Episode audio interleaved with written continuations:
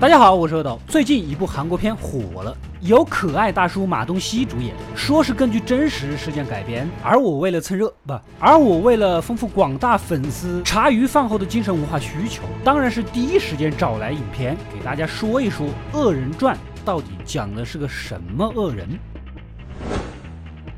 故事发生在凌晨时分的天桥下，突然一辆白车追尾了前方的黑车，啊，出交通事故稀松平常。黑车司机第一时间出来，当然是要拍照走保险了。可白车司机没说几句，突然掏出尖刀，几下将对方捅死。另一边，我们的男主是个平时里吊儿郎当的刑警。但他也想着升职加薪呐。这不，黑车司机的案子就在男主所在的辖区啊。他前去查看一番，回来报告，死者的刀口大小跟别人辖区的另外两起命案很相似。男主直觉怀疑可能是连环杀人案，但是也没有直接证据。领导和同事当然也不会相信了。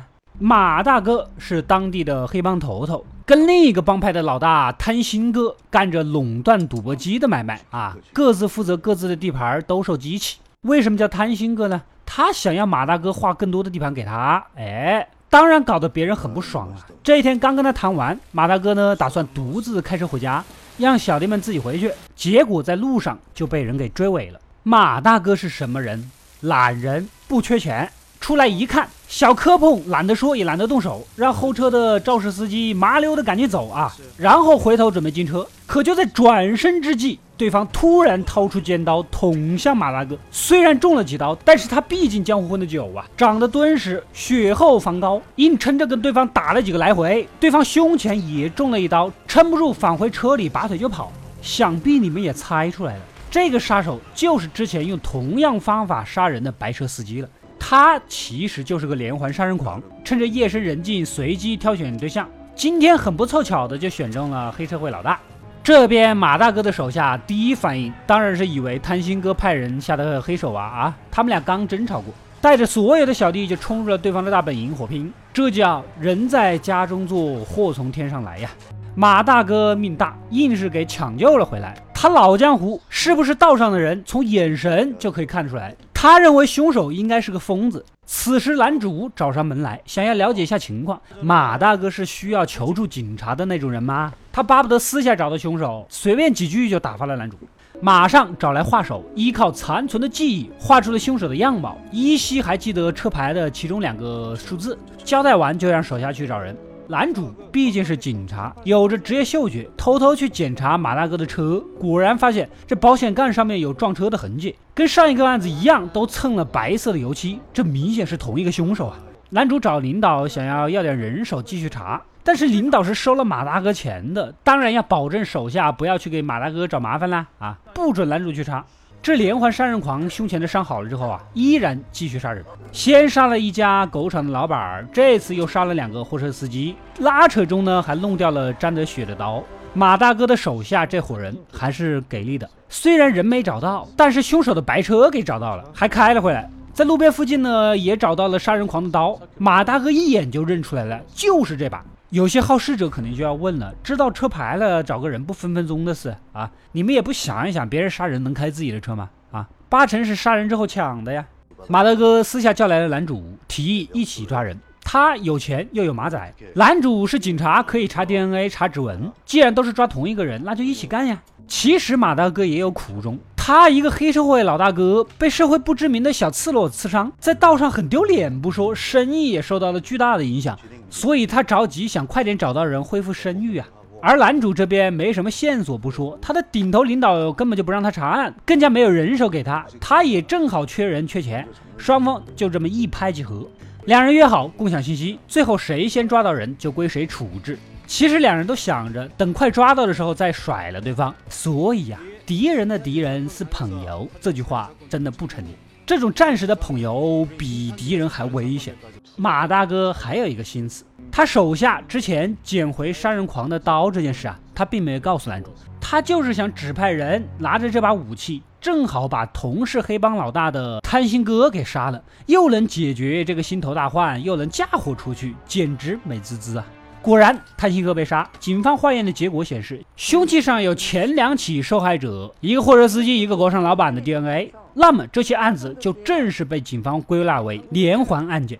新闻大篇幅的报道，街头巷尾都在讨论，而这一消息也被连环杀手给看到了。他杀了几个人，就跟瞎子吃汤圆一样，心里清楚的很。虽然他是杀人狂，但他不喜欢被诬陷。趁着贪心哥的葬礼上，走进去给贪心哥的心腹啊递了一张纸条，写着：“有人用我的刀杀了李老大。”这个心腹也是有情有义啊，他老大死了，完全没有想要占有他的地位、媳妇孩子的想法，反而召集兄弟冲入马大哥的赌博机生产厂给老大报仇。别看你是黑社会，可比某些养的亲儿子靠谱多了呀。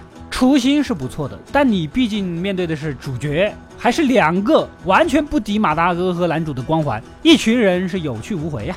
另一边有个女房东啊，报了失踪案，租她房子的个房客三个月都没回，男主被指派过去一看，还真的是离家好久啊，鱼缸的鱼都被养成了鱼干了。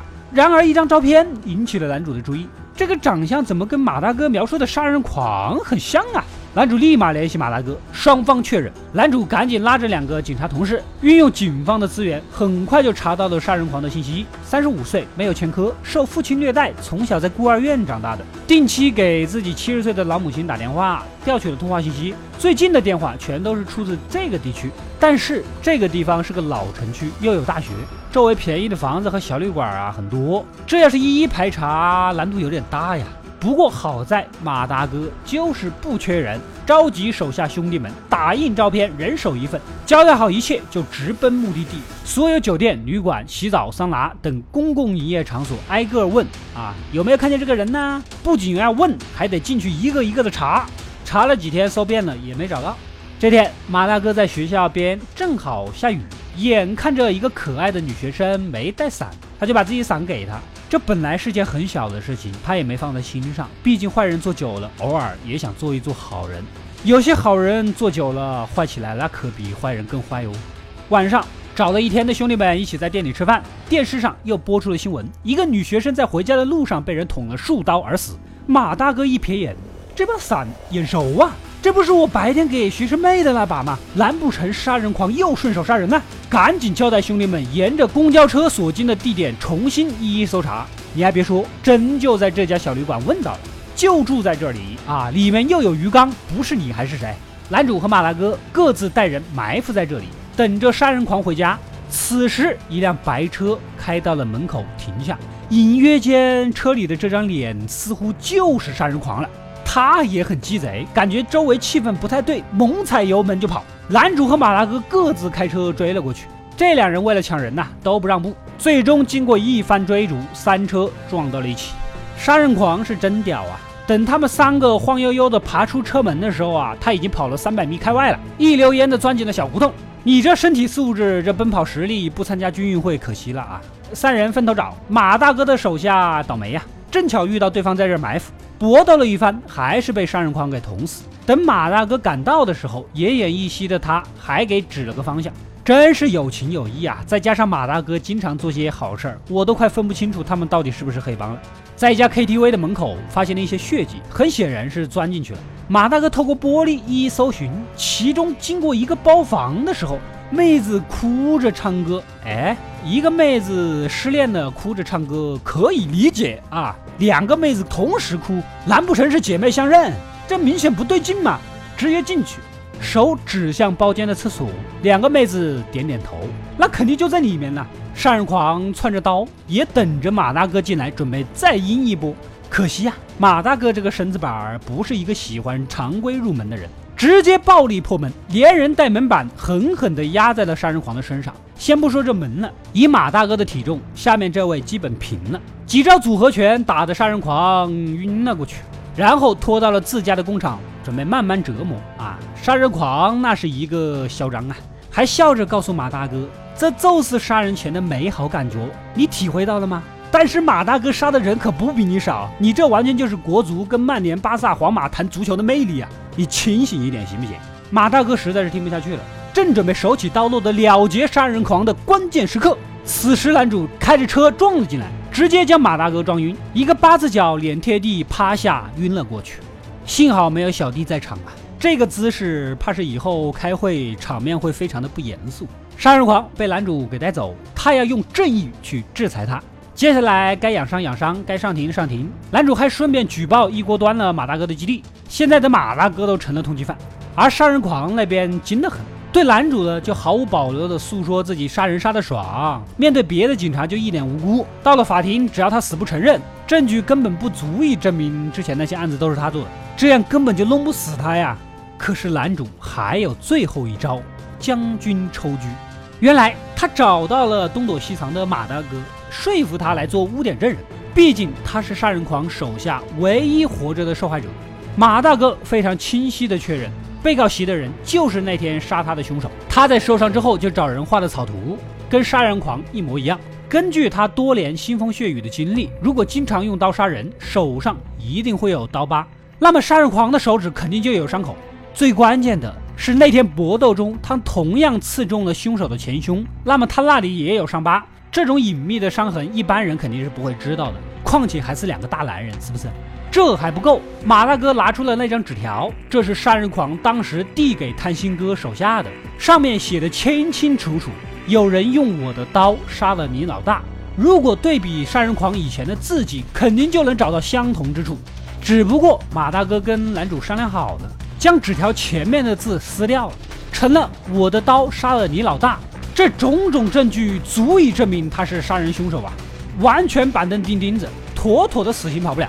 这也是告诉我们大家，写字别写的那么开。最终凶手定罪，男主获得晋升，马大哥送入洞房，不，马大哥送入牢房，一时顺嘴了啊！监狱里还有一堆他曾经的手下正等着迎接他，但这并不能让他开心。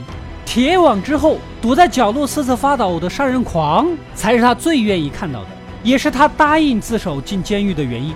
这也是当初跟男主谈好的条件之一，将他和杀人狂关在同一所监狱。他就是要找机会亲手结果了这个罪恶的恶人。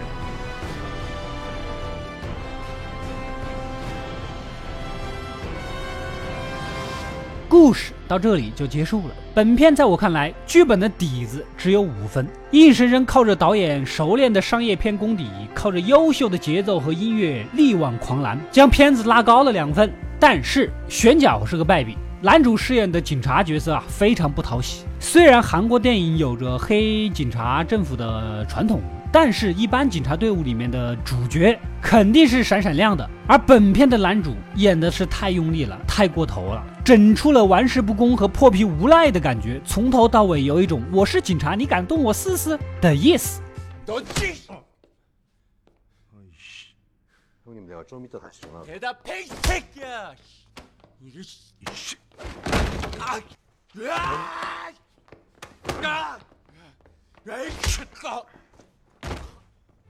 绝大多数电影呢，主角是一定会有转变的，我们称之为人物弧。举个例子，我不是药神啊，徐峥一开始是市井小商贩，比较市井，无意间有人找他代购仿制药，他发现了商机，疯狂的赚钱。此时的他贪婪，长期合作跟买药的成了好友，也结识了一些病友。此时同行敲诈，让他变得害怕胆小，金盆洗手后许久，想去和故人叙旧，发现故人已故。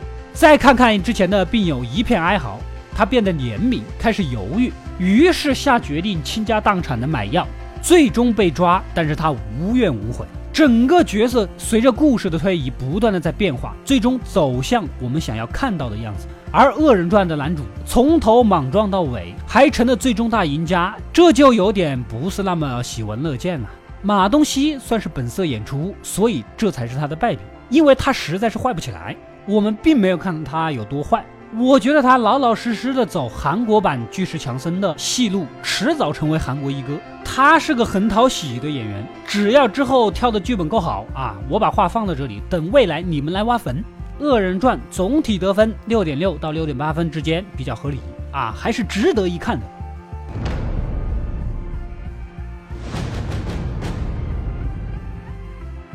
我是阿斗，一个让你沉迷于故事的讲述者，浓缩电影精华又不失它本来的魅力。扫描二维码添加我的微信号，除了能第一时间收到更新，更有独家解读的视频等待你的发掘。扫描它，然后带走我。